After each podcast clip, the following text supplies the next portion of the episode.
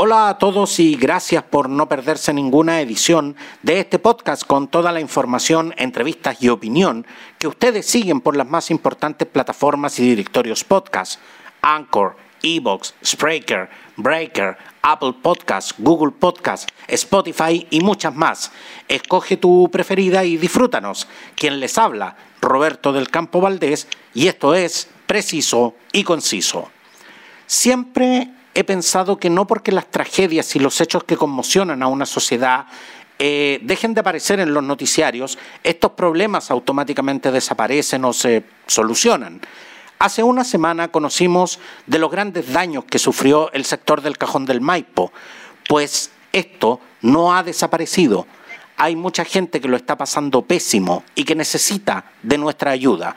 Por eso, al teléfono tenemos a la concejala de la ilustre municipalidad de San José de Maipo, Maite Virque. Encantado de saludarte, Maite, y gracias por estar hoy con nosotros. Hola, Roberto. Muchas gracias por la invitación para participar de tu programa. Maite, eh, si hubiésemos imaginado el escenario más adverso, para, esta tragedia, la verdad es que nos quedamos cortos.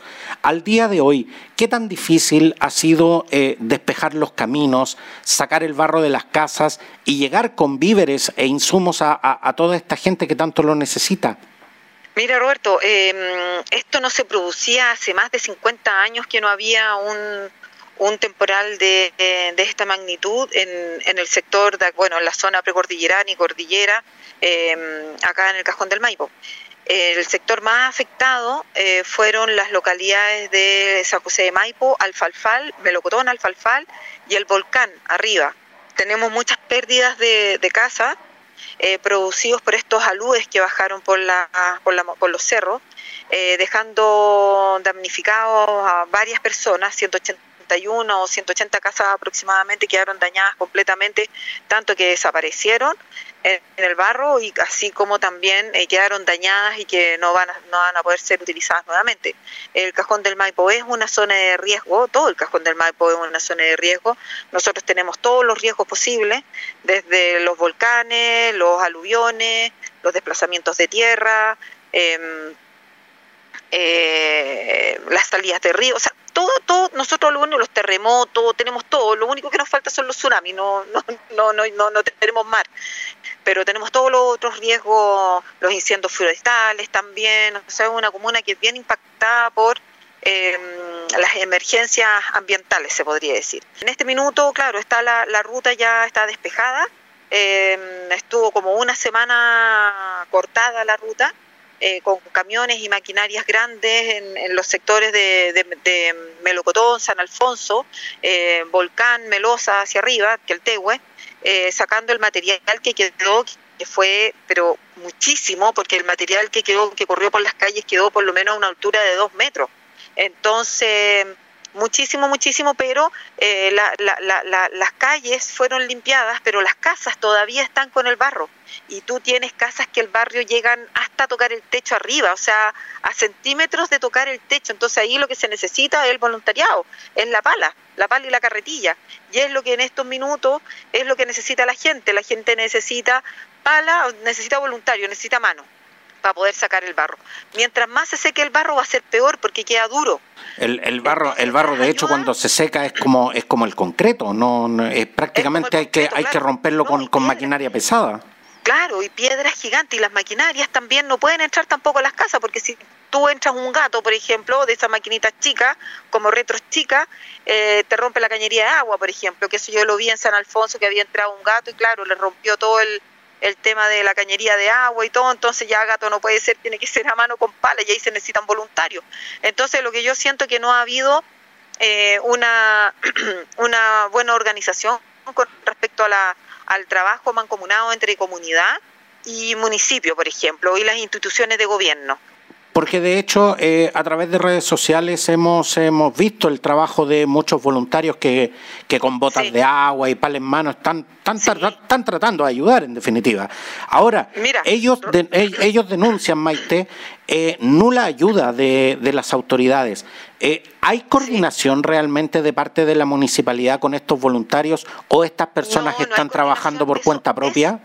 Mira, Roberto, eso es uno de, mi, de, los puntos que yo siempre le he reclamado al alcalde, que no hay coordinación con el voluntariado, tanto cuando hemos tenido gigantescos incendios forestales, porque el cajonino sale a apagar el fuego, no soporta, es una cosa que, que no, yo no me puedo quedar en la casa mientras el cerro se está quemando, porque el cerro es parte de mi territorio, ¿me entiendes? No es parte de mí, de mi casa, de mi... Es, parte del patio de tu casa, claro.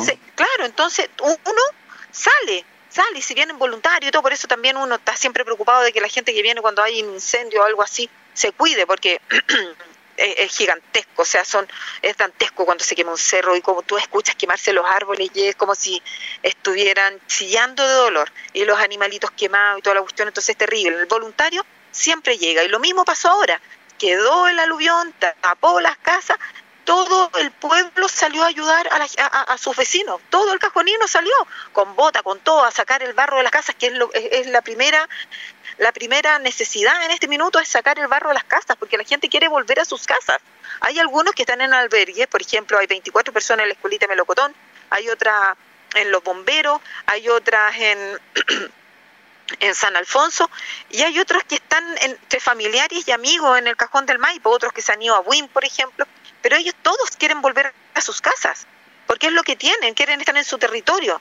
Y bueno, hay otros que lamentablemente no quieren volver a la casa porque es zona de riesgo, porque el cajón del Maipo entero es zona de riesgo. Entonces, ¿qué es lo que yo veo aquí? La falta de, eh, por parte de las autoridades, que por mucho que, los vecinos y las vecinas o cualquier eh, ciudadano chileno que se viene a vivir al cajón del Maipo, tiene que tener directrices claras de dónde se está integrando, ¿no es cierto?, de dónde se está instalando. Entonces debería haber un sistema de... Eh, ¿dónde está tu zona segura, por ejemplo? Sonó la alarma del ONEMI el, el fin de semana para San Alfonso y Melocotón y ya, y evacúen, pero ¿para dónde? Si no saben cuál es su zona segura. Y tenían cuatro, este, cuatro quebradas corriendo a lo largo del, del cerro. ¿Me entiendes? Entonces, hay cosas que todavía la institucionalidad no logra trabajar con eh, la comunidad hay cosas que no, no están organizadas. Pero Maite, justamente, o sea, el, el, sector del Cajón del Maipo es una zona que, que en buenas condiciones climáticas ya es compleja. Entonces, realmente no, no todos los que vemos este tema desde fuera nos hacemos la pregunta, ¿por qué no se han tomado a la fecha los debidos resguardos cuando sabemos que la población que vive ahí, ni siquiera estamos hablando de los turistas eh, que la visitan, estamos hablando de la gente que vive ahí, está expuesta constantemente a riesgos como los aludes y, la, y las avalanchas? O sea, ¿por qué todavía esto, esto, sigue siendo un tema, eh, eh, esto sigue siendo un tema del cual no se han tomado los debidos recuerdos. Es que Roberto, eso es lo que pasa, es que la institucionalidad, la institucionalidad como tal, las unidades de gobierno, la burocracia, imagínate que yo estuve toda la semana, estuve, yo estuve cinco días en terreno y al quinto día recién yo vi a la municipalidad en terreno haciendo el catastro de, la, las fichas. O sea, habían unas que la institucionalidad sí había hecho, las FIBE, por ejemplo, todo lo que hace la ONEMI, las FIBE y todo. El municipio yo lo vi el quinto día haciendo fichas en el sector de Volcán, Melosa, que el Tehue, entonces, muy lento. Si aquí la respuesta tiene que ser más rápida, más inmediata. Entonces, si sabíamos que teníamos una semana avisando que venía un frente de mal tiempo, bueno, tener la respuesta de ayuda a la emergencia lo antes posible. Pero este tema de la ficha y que hay que hacer la ficha y el catastro y no sé qué, mire, es que estamos haciendo el catastro para poder ir con la ayuda. Es que estamos viendo cómo. Ahora todavía no le dicen a la gente qué va a pasar porque hay algunos que se quieren ir, se quieren ir de ahí. ¿Dónde se van a ir? ¿Dónde los van a poner? Cuál es el lugar seguro donde van a instalar estas nuevas viviendas. ¿Me entiendes? Entonces, hay todo un tema que es muy burocrático y que es lento, pues, que es lento cuando ya debería estar pensado. Si sabemos que, el Pejón del Maipo tiene toda esa, mm, esa problemática en su naturaleza como comuna, también tenemos un plan regulador que tampoco está, no existe. ¿Me entiendes? Nosotros estamos sujetos al plan regulador eh, metropolitano. Cuando nosotros somos una comuna de montaña, nosotros deberíamos tener nuestro propio plan eh, regulador, ¿cachai? ¿Me entiendes? Entonces es como, como es complicado el, el, el, tema de... Es muy burocrático, muy burocrático. Y, Santiago dice, bueno, aquí pasa esta línea y aquí es urbano y aquí es rural y aquí no sé qué. Nosotros, por muy, por muy, por mucho que tengamos localidades urbanas, nosotros somos una comuna rural, rural completamente. Aunque tengamos localidades que sean urbanas. Y otro, y otro de los aspectos que, que, llama profundamente mi atención, Maite, es que, tal como tú lo decías, el, el, sistema frontal que afectó a la zona central de Chile se anunció con casi una semana de, de, anticipación.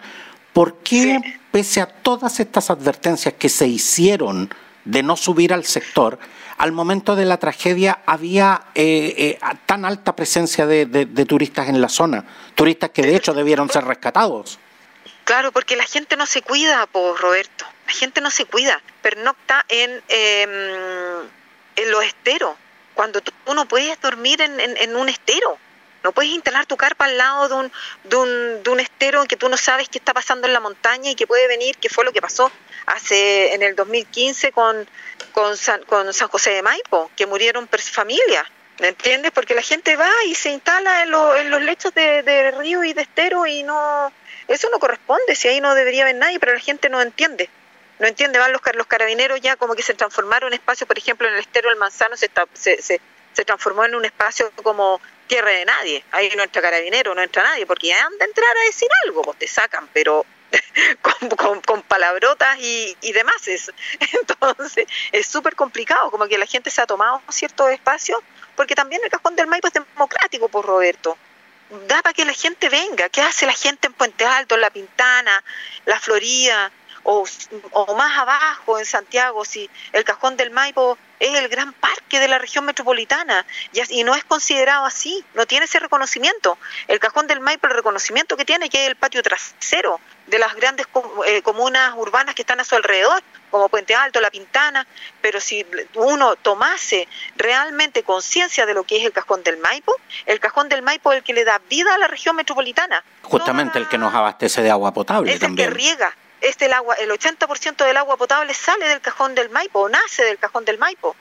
¿Me entiendes? O sea, desde Vicuña Maquena hasta hasta ahora sigue siendo el, productor de agua potable para la región metropolitana, el que riega todos los sembradíos. De aquí hasta llega hasta, imagínate, San Antonio, Santo Domingo, el, el Maipo, para allá, ¿cachai? Y no lo cuidan, es un río que no lo cuidan, y meten maquinaria, y meten minería, y meten centrales hidroeléctricas. ¿Y qué pasa si se nos seca la alta montaña? Porque eso es lo que van a hacer al final. Con tanto proyecto y tanta cosa que entra, eh, se van se nos van a secar las fuentes de agua potable para la región metropolitana. Entonces también la autoridad ni una autoridad ha tomado conciencia realmente de cuál es el valor que tiene el cajón del Maipo para la región metropolitana. Maite, y, tú mencionabas justamente eh, lo que es el tema de, los de los proyectos mineros y el proyecto que tiene más notoriedad eh, mediática, que es eh, la construcción de la hidroeléctrica Alto Maipo. Estamos, estamos de acuerdo que lo que ocurrió la semana pasada fue un fenómeno meteorológico, pero hay información fehaciente sobre que se están haciendo en diferentes, en diferentes redes sociales acerca de que eh, la construcción específicamente del, del túnel subterráneo eh, habría provocado el deslizamiento del terreno producto de este, de este fenómeno. ¿Tiene responsabilidad eh, la, la construcción de la hidroeléctrica Alto Maipo en este caso? Mira, Roberto, lo, lo, yo creo que es difícil culpar a la, a la central como tal, pero si tú ves o sea, si nos vamos al sentido común, el sentido común, si tú tienes maquinaria debajo de la montaña que está todo el rato vibrando, que hay tronaduras, que hay explosiones, que hay... Las explosiones son dantescas, o sea, mueven la tierra, la sueltan, ¿me entiendes? Y nosotros, yo por mi parte, eh, ingresé a Cerna Geomín en el 2017 una carta solicitando información acerca de qué pasaba con las, con las tronaduras y el concepto de la trixotopía, que es este, este, este fenómeno que se va haciendo por el tema de las tronaduras, que va soltando la tierra, que queda como el polvillo suelto, ¿no es cierto? Claro, y viene una lluvia fuerte y eso se arrastra completamente. En San Alfonso pasó el proyecto Gazande, cortó transversalmente la, la, la montaña, el cerro, y claro, todo eso, toda esa tierra que quedó suelta, que quedó ahí, que no había llovido, que bueno, bajó ahora una cantidad de, piedra, de barro y de tierra suelta, bueno, limpió la montaña de alguna manera esta lluvia. Entonces, si el ser humano interviene también los territorios, ¿no es cierto?, con estos megaproyectos, bueno, un impacto tiene que tener, si no son proyectos inocuos, que ellos dicen, no, somos amigables con el medio ambiente. nada, no son amigables con el medio ambiente. Exactamente, o sea, las tronaduras producen socavación y la socavación produce erosión a la larga o a la corta. Claro, entonces eh, van, van produciendo, van produciendo eh, daños de alguna manera a, los territorios estas tronaduras. Tenemos también para el sector de alfalfal ahora que tenemos una gran em, laguna, se podría decir, que se formó eh, por, por, por, deslizamientos de tierra que tiene un tapón gigante que esperemos que salga de a poco y se vaya abriendo esa laguna, de a poco vaya drenando y que no se venga de sopetón, porque si se viene toda esa agua de sopetón, también estamos asustados que pueda pasar algo con Alfalfal, que es el pueblo, el primer pueblo que eh, enfrentaría el impacto del agua y bueno, estamos viendo ahí que pase, vaya soltando lo más eh, despacito posible, pero ese territorio también hacia allá, todo está intervenido por la minería y también por Alto Maipo. O sea, en este, o sea, en este instante, Maite, podemos decir que de que pese a que hay una hay, hay una mejora en las condiciones climáticas, el cajón del Maipo aún está en riesgo. Sí, porque el cajón del Maipo está en riesgo siempre, porque ahora eh, bueno, ahora dicen que va a llover. Esperemos que sea poquito, porque si es mucho, se pueden activar nuevamente las quebradas si estamos en una zona de y, tenemos el cambio climático también galopante, o sea, está pero a toda velocidad avanzando. Y eso también es responsabilidad del ser humano. Maite, eh, muchas personas vieron eh, cómo la luz se llevó a, su, a sus casas completas. Tú nos mencionabas de que, de que muchas de estas, de estas personas en estos momentos están en los diferentes albergues. Tengo información de que mucha gente está pernoctando en carpas, en lo que antiguamente eran, eran sus casas, por el riesgo de perder lo poco que se, que, que se salvó cuál es, eh, cuál es la situación de estas personas y cuáles son, en, en definitiva, eh, las medidas que se están tomando para resguardar la seguridad de estas personas. Mira, yo, eh, mm, Roberto, no, no, vi, no vi carpas en los terrenos. Sí hay personas que están viviendo, no sé, pues en la, en, la piececita que quedó buena, que se quedan ahí, otros se van a dormir afuera, vuelven, eh, las personas que están en carpa son las personas que están en, en. Por este, por este, mm, ellas fueron las que están en, la parte alta del pueblo, durmiendo en carpa, por este, por esta gran laguna que se formó, que yo te digo que, que, esperemos que vaya cayendo de a poquito y que no, que vaya drenando de a poco y no venga de sopetón, porque ahí el pueblo podría estar en riesgo. Entonces eso es lo que estamos a la espera de que hoy día en la tarde nos informen sobre la situación. Habían eh, máquinas eh, haciendo un trabajo allí eh, para que vaya drenando de a poco y no se venga todo el agua contenida, eh, se venga directo hacia, hacia abajo, que ahí podría haber un daño en el pueblo de Alfalfal y en las localidades más abajo también. Entonces, ahí se está haciendo todo un trabajo. Ellos yo sé que están en carpa, pero la otra gente, no, hay, hay partes que desapareció todo, o sea, ahí no hay nada. Y en, en Volcán están durmiendo todos juntos en una casa, eh, y así se, van, se han, han estado repartidos. Maite, eh, estás encabezando la campaña de ayuda para conseguir víveres e insumos para ir en ayuda de las personas que en, que en muchos casos, como, como lo acabamos de conversar, lo perdieron todo. Sí. La gente, la, gente muchas veces, con la mejor de las intenciones, pero con el, a mi juicio, peor de los criterios, eh, cree que en estos mm. casos, llevando ropa vieja o, cosas en desuso, que la verdad es que resultan muy poco funcionales, eh, están ayudando.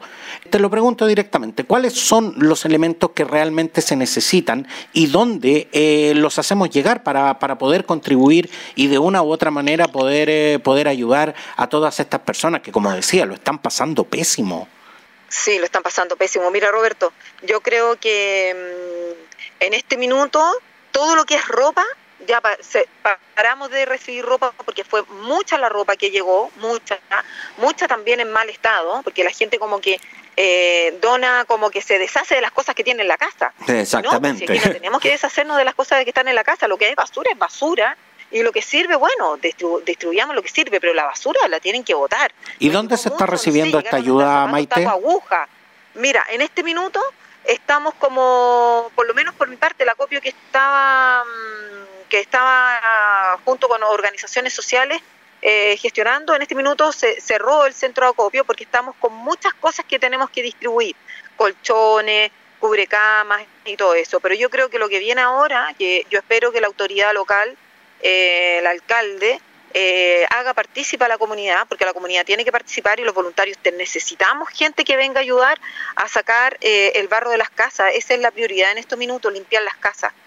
Entonces se está viendo qué es lo que se necesita, ya están saliendo los camiones, todavía no, al parecer no salen los camiones. Parece que el jueves van a abrir como, como la ruta como para los voluntarios y cosas así. Yo lo que recomendaría, Roberto, es que cada voluntario que quiera subir a ayudar venga con, con sus botas de agua y su bala, porque carretilla a lo mejor se podrán buscar acá, no sé, pero eh, para que vengan equipados, tienen que venir equipados. Porque en este minuto este centro acopio que estaban con las organizaciones sociales nos, a lo mejor va a volver a abrir más adelante, a lo mejor el, fin de semana, no lo sé, ahora tenemos que organizarnos, como está cerrado el camino para, para subir a San Alfonso, no están dejando subir voluntarios, el jueves al parecer se abre nuevamente por lo que me dijo una, una de las brigadistas, así que en eso estamos, pero yo creo que el voluntario tiene que venir equipado. O sea, en estos momentos, eh, eh, a toda la gente que, que, nos está escuchando, a todos esos jóvenes que, que, sabemos que tienen un gran espíritu de servicio y que tienen muchas ganas de cooperar y que en estos momentos nos están escuchando, ya, ya, ya escucharon a Maite. Eh, en estos momentos se necesita gente que venga equipada con botas de agua, con pala, porque lo, lo, urgente es sacar el barro de las casas, tal como lo mencionábamos. Si el barro no se saca antes de que se seque, esto después se, se, se torna tremendamente difícil, por no decir imposible. Eh, por lo tanto, en estos momentos necesitamos eh, eh, que, la gente que quiere cooperar vaya con, su pala, con sus botas de agua y, además en, un escenario y en una geografía tan compleja, ¿cuáles son las medidas de seguridad que tú recomiendas que deben tomar estos voluntarios? bueno, las medidas de seguridad, no, sí, tampoco tan, tan peligroso tampoco es, pero o sea, tienen que venir, bueno, yo creo que se tienen que organizar con la gente que está, yo, yo en este minuto no, no estoy haciendo un llamado a voluntariado porque en realidad yo como concejala no puedo hacer llamado a voluntariado eh, masivo, se podría decir, Roberto, porque tú, tú comprenderás que o no, no tengo cómo, cómo organizarlos ni, ni nada. O sea, hay grupos de brigadas que a lo mejor yo te podría enviar los números de teléfono para que tú eh, des el, los nombres de las personas que están a cargo para, para, para, ¿cómo se llama?, para que se organicen ¿ya? Y, el resguardo es, bueno, venir con bloqueador solar, venir con su alcohol gel, con su mascarilla porque estamos en pandemia, eh, venir con su botellita de agua, ojalá traer su, su, su, su colacióncita y su cosa, o sea, tienen que venir preparados por lo que es la montaña, con su ropa de, de, de, de, verano si hace calor, pero también tienen que traer su chaquetita si se, si, si se van de noche, por ejemplo. Tienen que cuidarse, pues vienen a un lugar en que el clima también está cambiando permanentemente y también tienen que estar atentos al, al tiempo. Tienen que estar atentos a la, a, los, a, lo, a la meteorología para, para no eh, encontrarse en un frente de mal tiempo donde ellos también puedan salir perjudicados. Exactamente, la idea es justamente que nos, que nos cuidemos entre todos. Maite Virque, concejala por la ilustre municipalidad de San José de Maipo, gracias por venir a contarnos acerca de esta difícil situación que está viviendo el querido sector del, del Cajón del Maipo, que por supuesto eh, eh, esperamos que muy pronto vuelva a, levantarse con la ayuda de todos. Eh, porque en, esta, en, estos casos realmente se necesita la ayuda de todos. Quiero, quiero, darte, quiero darte de verdad las gracias, Maite, por, por estar hoy con nosotros. De nada, de nada, Roberto. Lo único nomás que quiero, quiero, quiero dejar así como un mensajito, que se lleven su basura, que el visitante, el turista, eh, los voluntarios si vienen a ayudar, que se lleven la basura, todo lo que ellos generen, se lo lleven, porque eh, porque como comuna no tenemos de repente tanta tanto eh, ¿cómo se podría decir? No, no, no tenemos toda la, logística como para sacar también la basura que deja el turista. El turista deja una cantidad de basura pero increíble. Entonces los visitantes y los turistas, por favor, que aprendan a que si vienen al Cajón del Maipo, si vienen a este gran parque de la región metropolitana, llévense la basura, no la dejen, porque después los animalitos comen cosas que no tienen que comer. Nosotros quedamos con un tema de basura en que se colapsan también las localidades, se colapsa el camión de la basura, se nos incrementa el presupuesto municipal, o sea, igual no somos una, una comuna eh, rica. Entonces yo creo que ahí tienen que ser solidarios con el Cajón del Maipo, que les da el espacio para venir a entretenerse, a relajarse, a mirar la estrella, el río, la naturaleza y a conectarse con ellos mismos pero no nos dejen su basura, que se la lleven. Tal como nos dice Maite, el cajón del Maipo es para disfrutarlo, es para quererlo y por supuesto para cuidarlo. Muchas, muchas gracias Maite. Ya, de nada, eh, Roberto, de nada. Muchas gracias por la invitación.